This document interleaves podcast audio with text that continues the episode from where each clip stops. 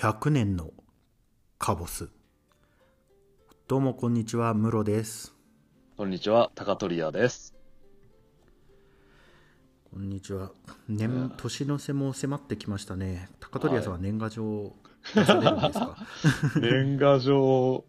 すいません、書いてません。はい。あの、僕ね、前、ムロさん言ってたように、なんか海外だから書けませんがなって、ね、あの、おっしゃってましたけど、牛を忘れるで。私は日本に日本にいながら書いておりません。大丈夫です日本にいる時も書いてなかったのでままあこあね、れだけね技術が発達してるんだから、まあ、みんな Facebook とか Twitter とかで年賀の挨拶すればいいと思うんですけどねですね。年年賀状を出すのもやっぱ骨ですもんね 確かに。いやまあまだね、あの年賀状という文化、まあ悪いもんじゃないですし、どっちかっていうと生存確認のために使われてるようなもんですからね。うーんそうですよね昔好きだった人の年賀状とか欲しいなって思います、言ってましたね。うん、いや、連絡先全部切るんですね。ああそうなんそうなんですなんかあの一応あの実家に保存してあるハードディスクの中のどこかには入ってるはずなんですけど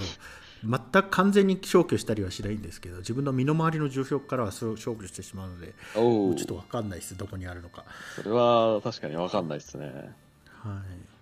うん。いやー、私もね、それこそ、あの、その、前ちょっと話した九州大学にもしかしたら行ったかもしれない時の、あのね、憧れの先輩の、はい、先輩に、ね、年賀状を出して、なんかあの、別の先輩経由で、こう、住所を聞いて、でそれで書いて送ったら、あの、夢中だったっていうオチがあったりとかしてですね。そこまでは調べられなかったみたいな感じで。運命に言われてますねお前じゃないってもうね、お前、お前は違うんだよってこう言われて、なんなんかね、いや、そ、そうね、サプライズも兼ねてっていう、サプライズってね、世の中でこう、うまくいくときといかないときって絶対あるっていうのもあるし。うん。まあありますよねねこう僕はあの500日のサマーっていうズーイ・デシャネルが出てる映画がすっごい好きなんですけどはい。あのラブコメなんですよねはい。であの古典ラジオの深井君はこの映画が非常に嫌いらしいんですけど僕は超好きで でこれあの夢見がちな男の子がめっちゃ可愛い女の子に恋をして恋仲になるんだけど全然うまくいかないっていう話なんですよはい。であの別れた後2人が再会するんですよね映画の一番最後に、うんで再会して夢見がちな男の子がやっぱり運命の人っていうのはいないんだよねって言うんですよズイ・デ・シャネルに。はい。そしたらズイ・デ・シャネルがいや運命の人はいるけどあなたじゃなかったって言うんですよ。このセリフが僕めちゃめちゃ好きで。えー、なんかだいぶ、あれですね、バッサリ殺しにかかってますよね。そうそうそうそうそうそう。僕もめちゃめちゃ可愛い人にこれ言われたいってすごいあのそういう欲望があるんですよ、ね、えどっちかっていうと、そのご褒美的な意味でですか？ありがとうございますみたいな。っていうか。そうそうそうそう。ご褒美っていうかやっぱ運命が僕じゃなかったんだなっていう。僕はこの人に全然 この人と僕じゃなかったんだなみたいなのがそそれでご嬉しいですか？言われると面白い。嬉しくはない。すごい悲しいと思うんですけどなんかそれをちょっと引いてみた時に自分の身にそれが起こったっていうのめちゃくちゃ面白くないですか？えーいや、なんかね、か悲しいのと痛いは嫌だよ。まあね、ちょっとなだ、ダ弱な発想で大変申し訳ないかもしれませんが、私は、あの、ハッピーに生きていきたいので。でも、すいません深深井さんがそれが嫌いだっていうのは、え、深井さんと一緒に見たんですか？いやこの間深井君と結構英語の話はするんですよはいはいはい。で僕はあの結構恋愛映画が好きなんですよおお。深井君はあんまり恋愛映画が好きじゃないんだと思うんですよね いや、多分、い多分すごい冷めた声で、あ意味わかんないわ、とか言ってそんな感じがする。そうそう言ってなんかそのズイ・デ・シャネルが可愛いっていう話をしてたら 深井君まさに冷めた声で「いやなんなんあれ?」って言ってましたなんなんあれ？なんなんあれって言うんですね。なるほど。のなんなんあれじゃないよ運命じゃなかったっていうそういう話だからみたいなあ、いいな。ちょっとそれ、なんかこう、映画を見終わった後のなんかその、品評会ならその鑑賞会の結果とか聞いてみたいな。意外と面白そそうですよねけどまああの恋に夢見る僕はいまだに結婚できず あのリアリストの深井君は結婚してるのでやっぱリアリストは結婚できるんですね。うん、リアリストだから。リアリストは結婚できるんだと思いますああれじゃあ俺もドリーマーってことなのかしら。やべえ。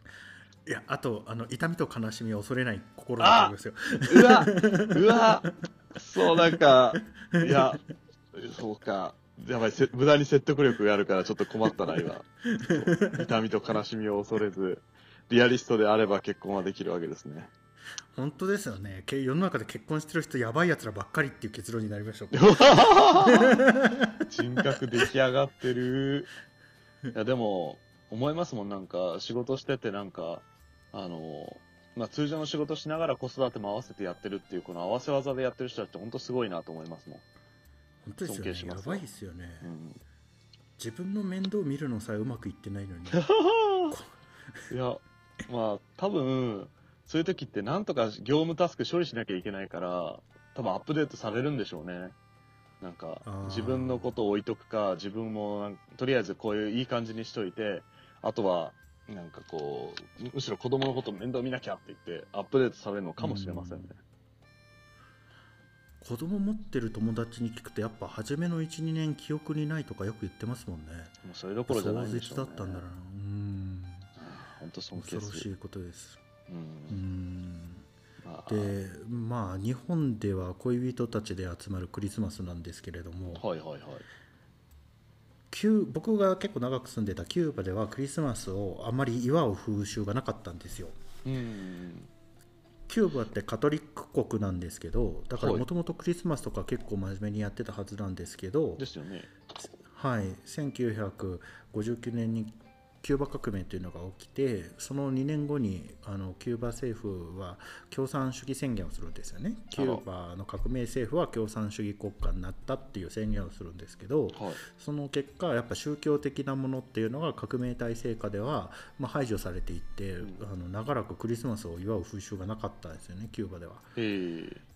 僕が初めてキューバに行ったら2009年でそれから10年間断続的にキューバに行ってますけどはい。僕がいる間にだんだんクリスマスをみんな祝うようになったかなっていうそういう感じ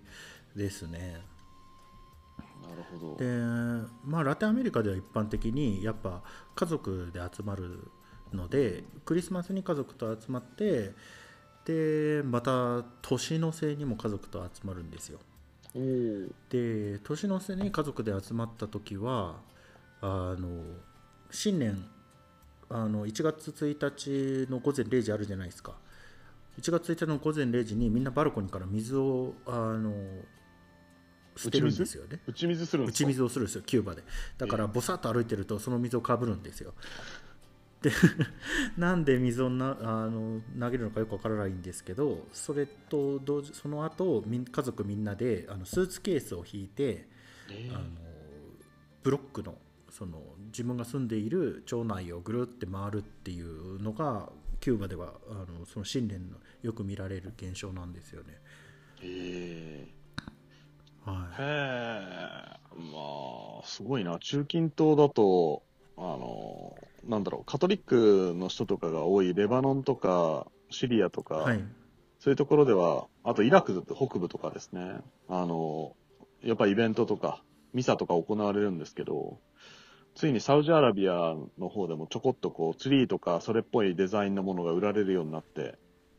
時代の流れをすごく感じましたね。うん数年前では絶対見ることできませんでしたからね。うーんやまあっぱどっちかというとその宗教的現象として浸透していくよりこう世界的なイベントというかなんかやっぱ脱宗教化というか無宗教化されたイベントとして世界の中で広がってるって感じなんですかね。まあ商業化ベースのものですからね。うん。まあそれ言ったら日本でなんでハロウィンあんな流行ってるんっていうところもありますからね。そうですよねなんかあれ突然腹やり出しましたよね。うん、3年か4年ぐらい前になんか誰か仕掛けたんでしょうね。ああやっぱそういうのが上手な人がいるんですね。うん。まあ、その結果なんか、すごい、なんか、ランチキ騒ぎというか、まあ、どんちゃん騒ぎになっちゃってて、すごいなと思いながら、なるべく近づかないようにしてるのと、あんまりアラブ人の格好で、あその当日はうろうろしないようにしてます。でもバレンタインデーといいクリスマスといいハロウィンといいあの我々独身男性に厳しいイベントばっかりこうやって導入されて 確かに、あの、なんだろう。我々にと、まあ、独身には厳しいイベントではありますけど、まあ、そのうちなんか独身のためのお祭りとかありますよ。あきっと作られますよ。あなるほどなるほどなんか中国ではなんか独身のためのなんか、イベントとかありますよね、結構。あなんかなんなんて言うんだっけ？忘れましたあのアリババがめちゃくちゃ儲かる日ですよねですですです。あの、あの、なんだっけな。ポッキーの日じゃないけど、11月1日、11日とかだったかな。あの、ほら、全部ソロだから。1111。ああそうなんだそれってそういうことなんだなるほどはい。けどあれも自分で自分を買うわけですよね自分へのご褒美ですよ。いやー仕方、仕方ないじゃないですか。だってね、そういうもんでございますから。仕方ないじゃないですかっていいですねいやー仕方ないじゃないですか。だって1は、1はどうやっても1なんですからね。はい。1、1をディバイドすることもね、まあ、まあ足すことはできるんでしょうけどね。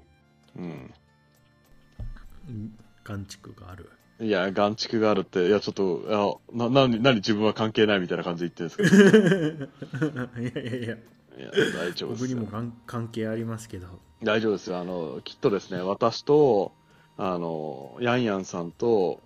えー、ムロさん3人で、3対3でなんか合コンすればいいんですよ、きっと。なんか、珍獣勢揃いみたいな感じになっちゃいますけど。じゃあちょっとよくんと話しましょうかね。で、それで、あの、なんだろう、特典としてなんかその合コンの様子を、あの、オンライン配信して、はいはいはいで、後で、あの、みんなからこう多分ダメ出しがこう入ったのを見て反省会するんですよ。そこでその発言はないよ、みたいな感じでこ僕学生の時に合コンした時に合コン相手の女の子が「私イカ水なんです」って言って服をまくり上げられまくり上げてそのイカ水のそのポコッとしたお腹を見せられたことがあるんですよね。う。はい。なんてエキセントリックで面白い女の子なんだと思ってこの合コンめっちゃ面白いなと思ってあの合コン終わって解散して、まあ、反省会になったんですけどそう反省会になった時に一緒に行った男連中に僕すっげえ怒られてあのねああいう振る舞いを女の子にされるってことは僕ら完全に目がないっていうことだからって言われて その目のなさを引き出したのはお前だからって 吊るし上げを食らったことがあるんですよ。ああ、え、でも、でもそれ、なんか、そういうふうに、こう、振られた、振られたというか、そういうふうな、見せてきたっていうことになるんだったら、もともとみんな目がなかったんじゃないですかっていうオチじゃないですか。あれ？わかんないですけどね。わかんないですけど、けどみんな僕のせいだって言ってたから、まあ、わわかんないです。僕のせいなのかもしれないですうけど。ん。まあ、確かに初対面の人にイカ水のお腹見せるっていうのはなかなかエキセントリックな感じですね。ねえ。面白かったですけどね。いやーなるほどなうーん、なんかエキセントリックな合コン、ないないや、そんな、あイカ水の人はいませんね、なんか。うん。あー僕が言った他の合コンで面白かったのは、あの44ぐらいで合コンしようっていう話をしてたのに、あの女の子側が結局12人ぐらい来たってことがあって、それすげえ面白かったです。え？バランスが感、じですよね。な、なんという戦力差みたいになってますよ。本当は33ぐらいでやりたかったんですけど、はい。なんか向こうがもっともうちょっと連れて行きたい女の子がいるとか言ったからなんか恋人がいる男を1人連れて行って恋人がいる男を1人連れて行くけどいいですねって念を押してこっちを4にしたんですよしてうん向こうもじゃあ 4, 4でっていう話だったんですけど結局12人ぐらい来てあの何の会みたいになりましたねカオ、カオスですね。ああ、でも、なんか、そういえば、うん、そういう比率がおかしいっていうのは、なんかありますね、確かに。なんか3対6ぐらいはありますけど、うん。いやーまあなんか、あ、こんななんか女性陣がなんかいっぱい、なんか見てくださって本当すいませんみたいな気持ちになりますけどね、なんか。うん。えアラブではなんか合コンみたいなのってあったりするんですか？集団お見合いみたいなのとかあ、ないですね。あしうん最近ちょっと、去年あたりようやくナンパスポットができたぐらいですよ。ああ基本それこそ的にはもう完全親って感じなんですか？そうですね。お見合いとか親族からのおすすめみたいな感じで。でも私の友人が、あの、身分違いの恋愛婚やったりとかして、それが認められるようになったってことがなんか一つびっくりというかすごいなって感じの。うん。身分違いってどういうことですか？要は、あの、アラブ、純粋アラブ人、純粋サウジアラビア人と、例えば、うんあの、外部の血が入ってる、例えば、シリアとかトルコとか、あの、インドネシアとかマレーシアとか、外部のハーフのサウジアラビア人とかいるんですよ。うんうんうんハーフサウジ人とでも申しましょうか。うんうんそういう人たちって実は純粋アラブ人との結婚ってなかなか難しいんですよ。第二夫人、第三夫人とかならまだ、あの、女性がそっちのアラブ人の方に嫁ぐっていうケースは多いんですけどね。ただ男性側がそのハーフ系アサウジアラビア人で、女性側が純粋なあのサウジアラビア人で結婚するってケースっていうのは、まあ、最近はよく見られるようになったんですけど、あの、なんていうか、コミュニティの中で結婚するケースが多かったんですよ。インドネシア系ハーフの、えっ、と、サウジアラビア人は、そのインドネシア系同士で結婚するとか、うんうんうんだからその、なんというか、部族、民族系の間での結婚っていうのは結構多かったんですけど、それが時代が変わったのか、結構そこもなんか超える、昔だったら、それこそなんかカーストの違いとまでは言いませんけど、結婚解消とか結構ざらにあったことなんですけどね。あまあうん結婚とか恋愛とかをやめろみたいな感じのとかあったんですけど、最近はそこら辺変わって許されるようになったので、あいい時代になってきたな、自由恋愛の時代になってきたんだなっていう印象ありますね。ん厳しいですねそれは知らなかったうん、まあ、まあ私の世代かな ?35 とか40ぐらいだと大体お見合いとか、そっちが多いですけどね。うんうんうんうんはいうん、そうですね。ついこの間結婚した友人がその、ある意味身分違い、部族違いの恋を実らせたからすげえなっていうのは久々に感じましたね。うん。すごいですね。まあ。南米の方はなんか緩そうな感じしますけどね、なんか合コンというか。あー合コンって感じじゃないですね。やっぱあのディスコでナンパとか、ディスコでナンパか。うん。いや、私ディスコとかマジハードル高くて無理ですわ。いやもうい行って立ってるだけだから行って立ってりゃいいんですよ。言ってたって何こんな感じでロボットダンスとか踊ってりゃいいんですか？うーん踊ってない方がいいです。すいません。あのお金があるんだったら行って VIP 席をあ買ってその VIP 席に座ってりゃいいですよ。ああ、なるほど。うん。なんかあれだ、うん。なんかドラマか映画かなんかで見た光景だ、それは。そうそうそうそう。そしたらこうやっぱアジ戦の女の子アジア人が好きな女の子とか寄ってきたりとかするし味仙って言うんですね。知らなかった。なんか、はいはいはいあの、関味関サバの中のアジ専門の人みたいな言い方ですね。私はあの、アジ派なのよと。私サバ派よみたいな感じ。うんやっぱラテンアメリカではアジア人が好きな女の子っていうのは結構やっぱ一定数いてあら。でそのアジア人が好きな女の子の中でもやっぱりいくつか種類があって一つはオタク系の女の子ああ。でこの人たちはあまりディスコにいないからちょっと難しいんですけどもう一つはあの韓流が好きな人、ああ、なるほど。はい、だからあの彼らの中では韓国人はかっこいい。コレアのはかっこいいっていう。で中国人は金払いがいいっていう感じのうん。やっぱ価価値観があって日本人はその両方であの遅れを取ってるっていう感じだから日本人はアジア人が好きな女の子の中でもなんていうのやっぱアニメといえば日本だよねみたいなちょっという感じなんですよね。まあ、国ごとになんか、そのカラーというか、色がつくのはある意味当然っちゃ当然ですけどね。はい、まあ、中東は、あの、それこそ BTS が、あの、中近東、それこそサウジアラビアの6万人入るあの、キングファハド国際スタジアムでイベントやったりとかしてたんで、まあ、これから人気出るでしょうね。やっぱ韓国系はかっこいいっていうイメージがやっぱ強いですね、向こうでも。うん日本はアニメ、中国人は、うーん、どういう印象だろうな。なんかプロジェクトとか開発とかやってるっていう印象もあれば、なんか、うん中国人って何十万単位でやっぱ中東いるんで、なんか、あの、なんだろうな、揶揄したりなんか、チナチナってなんかこう煽ってきたり、ジャッキー・チェーンとか言って煽ってくる系の人が多いですよね、やっぱ。うんうんうーん。確かにまあ、やっぱアラブでもアジア人煽られるんですねいやもう煽られまくりですよ。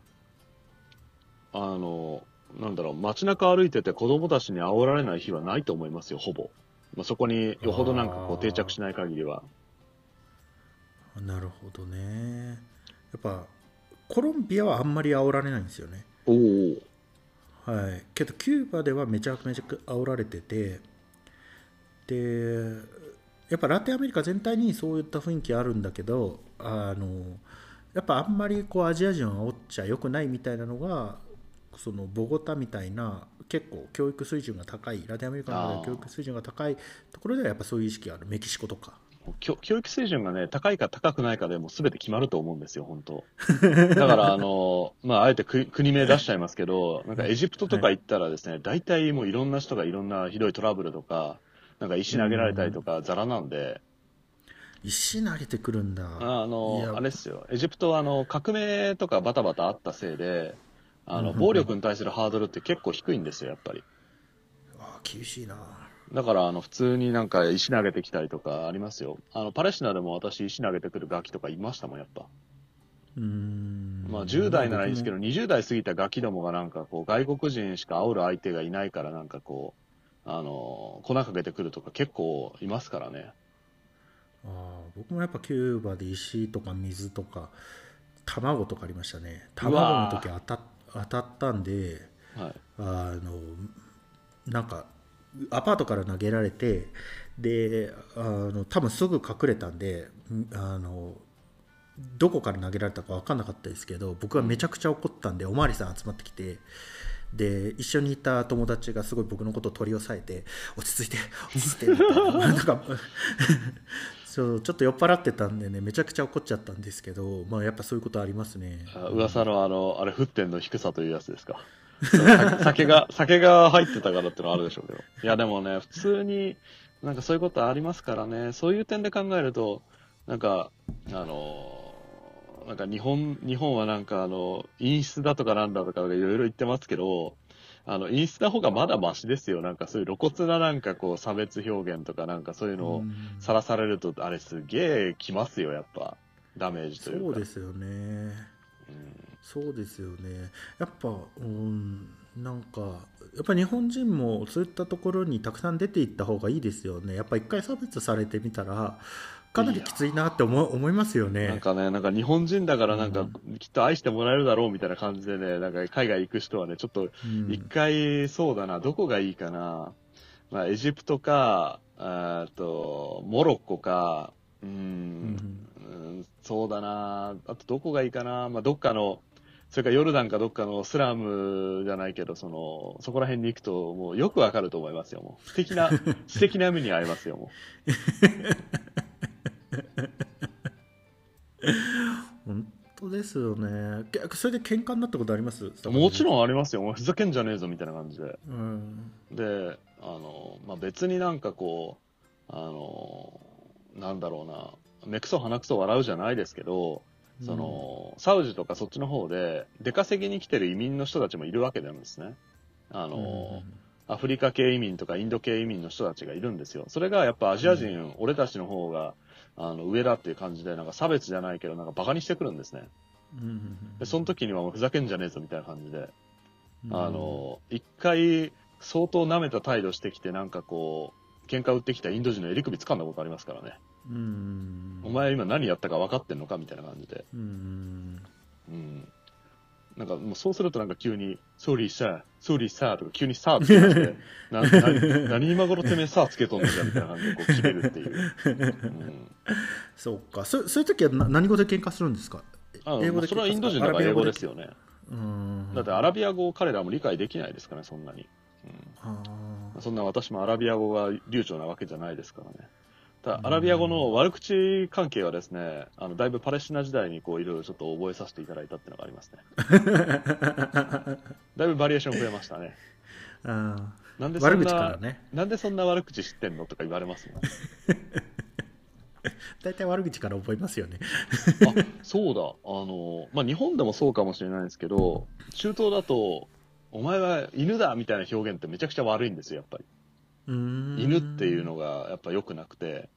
うんそれってどうです？なんか動物か何かで、あと、ロバか。ロバに例えるのも、要は、アホとか頭悪いみたいな印象だし、なんかそういうのあります？動物に例える系。ロバに例えるのが頭が悪いっていうのはありますね。けど悪口であんまり使わないかな、世界共通なとこありますよね。なんかスペイン語のことわざで、えー、とロバが先頭に歩くっていうことわざがあってあの文法的にあの僕の友達のなんとか君となんとか君と僕が何々をしたみたいなことを言いたい時にあの自分を最後に置くっていうのが決まりみたいなんですよね。ほけどなんか普通に喋ってたらいや僕とあいつとこいつとみたいになるじゃないですか。う。はいはいはい。になったらその時にロバロバが初めに歩くっていうお前はバカっていう文法が分かってないっていう意味で使う。たりとかあとキューバの多分固有なんですけどキューバの固有の言い方ではグサーノっていうあのウジ虫とか マゴッツマゴッツみそうそうミミズとかなんか長い虫のことをはい。グサーノって言うんですけどえっ、とはすごい悪口でこれはあのアメリカの協力者っていうあの米国に対する協力者みたいなニュアンスがあるんですよね革命の敵みたいなああ、人なるほど間のク。ズみたいなあニュ ニュアンスがあるんです、はいなるほど。なんか、はいあれですね。表現が、なんだろう、中東より豊かですね。マゴッツか。それはなかなか。うん。あの、ブラックラグーンっていうあの漫画読んでると、なんか大体そこら辺が勉強になるんで、いいですね。確かに ブラックラグーン勉強になりましてねいろんな国の言葉が出てくるしブラックラグーンはいろんな国のいろんなこう、言い回しとか表現が大変勉強になるので、うんあれはちょっとあの、特に中南米とか、ね、それこそ中国も含めて、ロシアも含めて、あれはいい教科書だと思います。はい。はい勉強になります勉強になります。まあ、そんな推薦図書を言ったところで今日は この辺で。どうもありがとうございましたありがとうございました。はい。マサラーマ。